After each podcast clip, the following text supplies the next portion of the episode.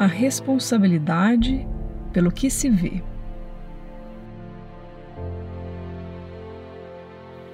Não enganes mais a ti mesmo, pensando que és impotente diante do que é feito a ti.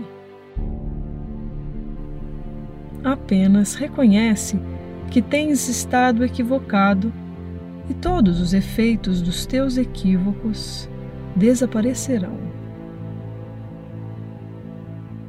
É impossível que o Filho de Deus seja simplesmente conduzido por eventos exteriores a ele. É impossível que os acontecimentos que vêm a ele não tenham sido sua escolha. Seu poder de decisão é o determinante de toda situação na qual ele parece se achar por acaso ou por acidente.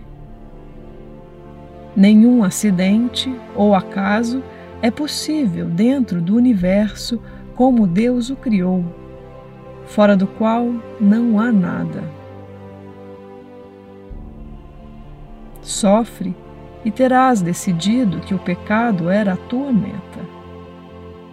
Ser feliz e terás dado poder de decisão àquele que tem que decidir-se por Deus, por ti.